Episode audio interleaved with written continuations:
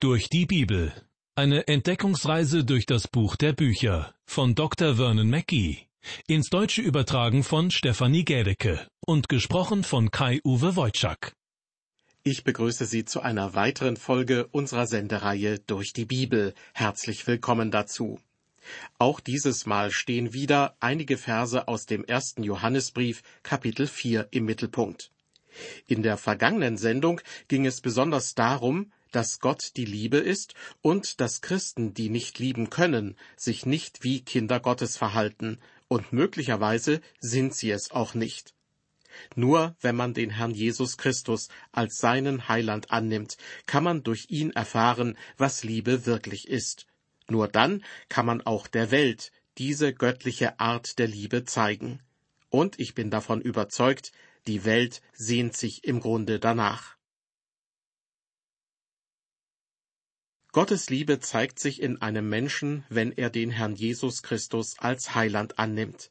Erst dann wird er letztlich verstehen, was es bedeutet, Gottes Liebe auch zu leben. Im ersten Johannesbrief, Kapitel 4, Vers 10 schreibt Johannes, Darin besteht die Liebe nicht, dass wir Gott geliebt haben, sondern dass er uns geliebt hat und gesandt seinen Sohn zur Versöhnung für unsere Sünden. Auch schon an anderer Stelle hat Johannes das Wort Versöhnung verwendet und hat damit das Wirken Jesu beschrieben. Zitat aus Kapitel 2 Und er ist die Versöhnung für unsere Sünden, nicht allein aber für die unseren, sondern auch für die der ganzen Welt. Der Begriff Versöhnung erinnert hier an den Gnadenthron im Alten Testament, denn es wird dasselbe Wort wie dort verwendet. Versöhnung bedeutet eigentlich bedecken. In der Stiftshütte befand sich im Allerheiligsten die Bundeslade. Sie war mit einem reich verzierten Deckel verschlossen und wurde von zwei Cherubim aus massivem Gold gekrönt. Diese standen sich gegenüber und sahen nach unten auf den Deckel der Lade. Die Bundeslade war wunderschön aus Akazienholz gefertigt und innen und außen mit Gold überzogen. Der Deckel wurde als Gnadenthron bezeichnet. Der Hohepriester durfte nur einmal im Jahr das Allerheiligste betreten. Zuvor brachte er für sich und seine Familie ein Sündopfer dar. Damit war er rein und durfte vor Gott treten und den Gnadenthron mit Blut besprenkeln. So wurde das Heiligtum gereinigt, um anschließend die Schuld des Volkes Israel zu sühnen. Nur so konnten die Israeliten Gott begegnen. Gott liebte sein Volk, aber er explodierte nicht einfach vor Liebe und sagte, Kommt, kommt alle her zu mir, ihr könnt zu mir kommen, was auch immer ihr angestellt habt. Nein, sie konnten nur durch die von Gott geschenkte Gnade zu Gott kommen. Und die eben beschriebene Prozedur musste ein Jahr später wieder vollzogen werden. Und zwischendurch gab es andere Opfer, die dargebracht werden mussten, wenn gesündigt wurde. Nun bezeichnet Johannes in unserem Bibeltext den Herrn Jesus Christus als Versöhnung für unsere Sünden. Das bedeutet, dass er der hohe Priester ist, der für unsere Sünden sogar selbst stirbt. So heißt es im Brief an die Römer, welcher ist um unserer Sünden willen dahingegeben und um unserer Rechtfertigung willen auferweckt. Er ist für unsere Sünden gestorben, damit wir mutig vor Gottes Gnadenthron treten können. Dieser Thron ist für uns ein Gnadenthron, weil auch wir Nichtjuden Gnade empfangen können. Christus hat das für uns möglich gemacht, und so zeigte Gott seine Liebe für uns. Im ersten Johannesbrief Kapitel 4 schreibt Johannes zweimal, dass Gott Liebe ist. In Vers 8 und noch einmal in Vers 16. Das ist wunderbar, aber ich möchte Sie gern auf etwas aufmerksam machen. Obwohl Gott gnädig und barmherzig ist, nimmt er nicht alles hin, was wir tun. Denn Gott ist auch gerecht. Gott ist heilig. Er öffnet nicht einfach die Hintertür des Himmels, um uns heimlich in der Dunkelheit wegen unserer Sünden hineinzulassen. Genauso wenig öffnet er die Schranken des Himmels, damit wir einfach so durch den Haupteingang hineinmarschieren können. Gott kann und wird das nicht tun, denn er ist heilig und gerecht. Gottes Gerechtigkeit unterscheidet sich sehr von dem, was heute von vielen Leuten unter dem Begriff Gerechtigkeit verstanden wird. Da gibt es zum Beispiel jene, die über viel Einfluss und Geld verfügen und meinen, das Recht stets auf ihrer Seite zu haben. Und tatsächlich gibt es immer wieder Fälle, da hat man den Eindruck, die Großen lässt man laufen, während die Kleinen zur Rechenschaft gezogen werden. Wirklich gerecht ist das natürlich nicht.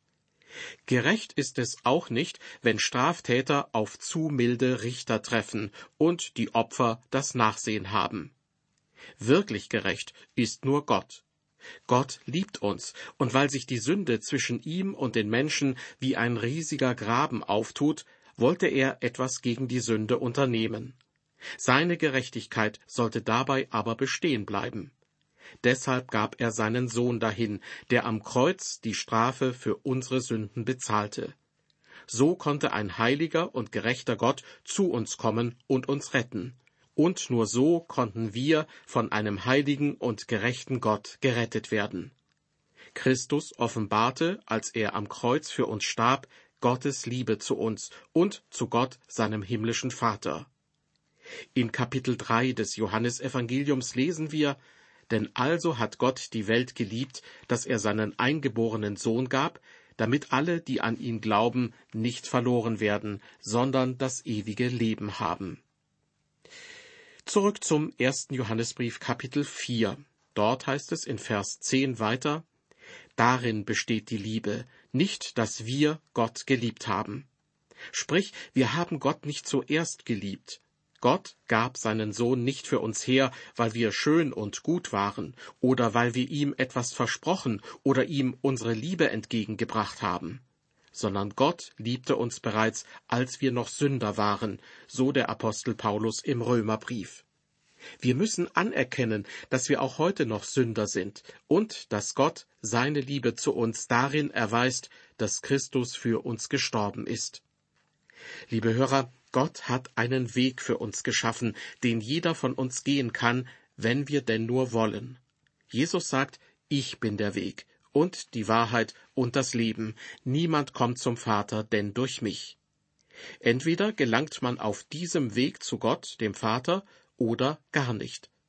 Zu denken, dass irgendwie alles gut werden wird und dass jeder in den Himmel kommt, weil Gott die Liebe ist, das ist Unsinn. Was meinen Sie? Wird bei ihnen alles gut werden? Das wird es, wenn sie Gottes Weg benutzen. Jesus ist der Weg und die Wahrheit und das Leben. In unserem Bibeltext geht es nun weiter mit Vers 11. Johannes schreibt, Ihr Lieben, hat uns Gott so geliebt, so sollen wir uns auch untereinander lieben.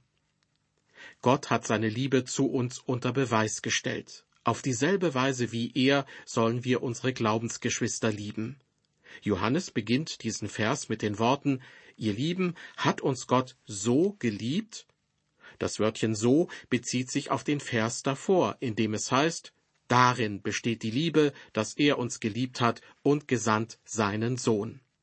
Anders ausgedrückt, er liebte uns so sehr, dass er seinen Sohn hergab zur Versöhnung für unsere Sünden wenn wir jene lieben, die uns lieben, oder wenn wir einen eigennützigen Grund haben, andere Menschen zu lieben, dann hat das Ganze keinen Wert.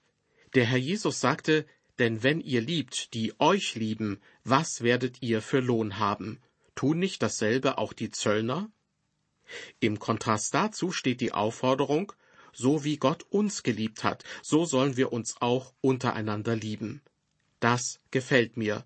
Und wenn Johannes hier sollen sagt, dann meint er das auch. Er spricht hier nicht von einem Gefühl der Liebe, das viele Leute empfinden, sondern wir sollen aktiv alles daran setzen, unsere Glaubensgeschwister zu lieben. Jesus sagt, Liebt ihr mich, so werdet ihr meine Gebote halten. Das ist ein guter, ein ganz praktischer Ansatz. Wenn man ihn wirklich liebt, wird man seine Gebote halten. Und über eines dieser Gebote sagt Jesus, das ist mein Gebot, dass ihr euch untereinander liebt, wie ich euch liebe. Darf ich Sie fragen, liebe Hörer, wie steht es um Sie, was das angeht? Man kann nicht andere Christen hier auf Erden ablehnen und gleichzeitig Gott lieben. Wenn man in seinem Leben nicht zeigt, dass man andere Christen liebt, ist es wirklich fragwürdig, ob man überhaupt ein Kind Gottes ist. Ich habe es schon mehrmals gesagt, die Glaubensgeschwister zu lieben bedeutet nicht, ihnen ständig um den Hals zu fallen und sie mit Bruder oder Schwester so und so anzureden. Vielmehr geht es darum, sich um sie zu sorgen und sich um sie zu kümmern. Und wie steht es um ihre Liebe zu Gott? Ist es ihnen wichtig, dass sein Wort verkündet wird? Ist es ihnen wichtig, ihm zu dienen? Der Herr Jesus konnte selbst noch am Kreuz voller Liebe sagen, Vater, vergib ihnen, denn sie wissen nicht, was sie tun. Der erste Märtyrer der christlichen Gemeinde, Stephanus, sagte das Gleiche. Können Sie so vergeben, wie er vergeben konnte? Können Sie jenen vergeben, die Sie verletzt haben und die dennoch von sich behaupten, Kinder Gottes zu sein? Wenn solche Menschen ihre Liebe nicht erwidern, ist es allerdings fraglich, ob sie Kinder Gottes sind, beziehungsweise als Kinder Gottes leben. Dies ist der wahre Test, um das herauszufinden, und er tut weh. Finden Sie nicht auch? Johannes beschreibt in unserem Bibelabschnitt das Fundament für das alles. Die beiden entscheidenden Fragen lauten Lieben Sie Gott und lieben Sie die anderen Christen. Weiter geht es nun mit Vers 12. Niemand hat Gott jemals gesehen. Wenn wir uns untereinander lieben, so bleibt Gott in uns und seine Liebe ist in uns vollkommen. Niemand hat Gott jemals gesehen, heißt es zu Beginn von Vers 12. Einige fechten diese Aussage an und begründen es damit, dass es laut der Bibel sehr wohl Menschen gab, die Gott gesehen haben. Adam und Mose haben von Angesicht zu Angesicht mit Gott gesprochen. Mose war in einer Felsspalte verborgen, als Gott vorbeigegangen ist.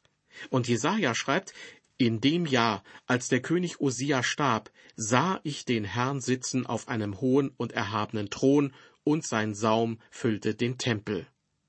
Hesekiel hatte Visionen von Gott, und auch Daniel und anderen war er erschienen. Und doch schreibt Johannes in Vers 12 und auch in seinem Evangelium, niemand hat Gott jemals gesehen. Aber Johannes ist damit noch nicht fertig. Im Johannesevangelium Kapitel 1, Vers 18 führt er den Satz weiter und schreibt, der Eingeborene, der Gott ist und in des Vaters Schoß ist, der hat ihn uns verkündigt. Das bedeutet meines Erachtens, Jesus sieht Gott, wie er ist, und offenbart ihn uns. Er gibt uns von ihm Kunde. Und was ist mit den Menschen des Alten Testaments? Haben sie nun Gott gesehen oder nicht? Nun, sie sahen Gott nicht in seiner Fülle. Diese Menschen sahen das, was als Theophanie oder Gotteserscheinung bezeichnet wird. Das bedeutet, dass Gott diesen Menschen zwar in einer gewissen Form erschienen ist, aber er offenbarte sich ihnen nicht in seiner ganzen Fülle. Deshalb schreibt Johannes in seinem ersten Brief und auch in seinem Evangelium, Niemand hat Gott jemals gesehen. Der Herr Jesus sagte zu Philippus, Wer mich sieht, der sieht den Vater. Aber wie hatten die Jünger und all die anderen Leute Jesus gesehen? Die Antwort lautet, in Gestalt eines Menschen. Er war so menschlich, dass er kaum auffiel. Oftmals wurde er von anderen nicht erkannt, als Jesus von Nazareth war er so menschlich, dass viele auch nicht glauben wollten, dass er der Sohn Gottes war. Kein Mensch hat Gott je in all seiner Fülle gesehen. Aber, und darauf weist uns Johannes in seinem Evangelium hin, Gott offenbart sich in seinem Sohn Jesus Christus. Im ersten Johannesbrief kommt außerdem noch der Gedanke hinzu, Gott kann etwas von sich, unter anderem durch Christen zeigen, die einander lieb haben.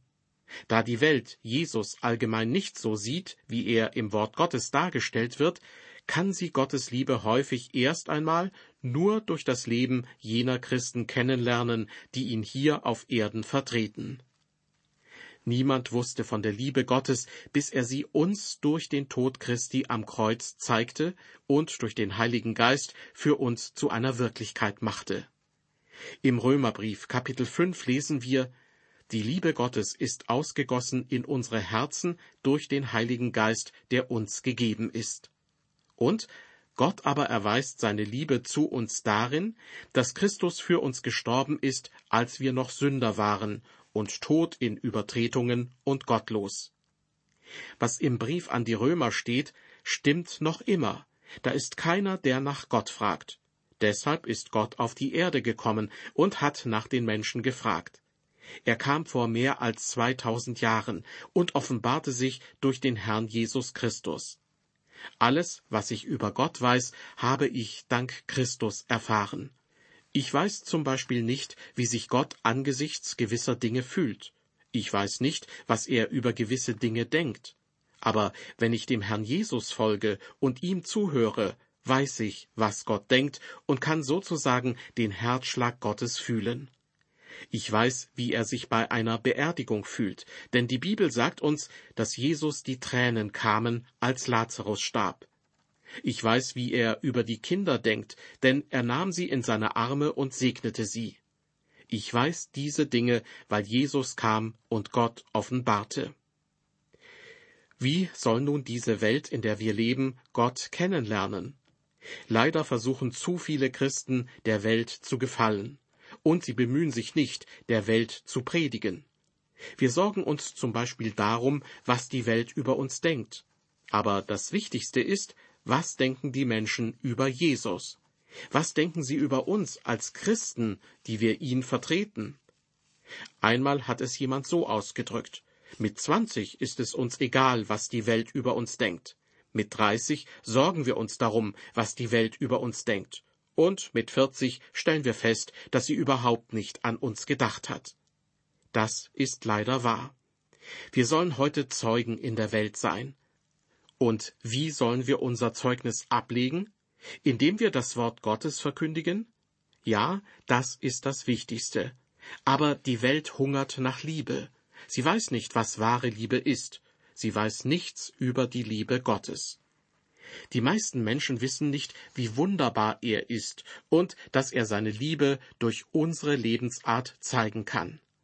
Seine Liebe ist in uns vollkommen, heißt es in unserem Bibeltext am Schluss von Vers 12. Das muss man sich einmal vorstellen. Seine Liebe wird durch uns in die Welt gebracht. Sie wächst in uns. Die Welt sieht nicht genug von dieser Liebe, und doch sind viele Christen tagtäglich dabei, der Welt genau diese Liebe zu zeigen. In dieser Sendung haben wir noch einiges mehr über die Liebe Gottes erfahren. Es ist zwar nicht möglich, Gott in seiner ganzen Fülle hier auf Erden zu sehen, aber wenn wir die Liebe Gottes in der Welt weitergeben, dann bekommen die Menschen, die uns begegnen, einen Eindruck davon, wer Gott ist und wie Gott ist. Und diese verlorene Welt sehnt sich im Grunde nach Gottes Liebe. Diese Welt soll durch die Christen erfahren, wie man Liebe leben und erleben kann. Ich verabschiede mich von Ihnen mit einem herzlichen Gott befohlen und freue mich schon auf die nächste Ausgabe der Sendereihe durch die Bibel.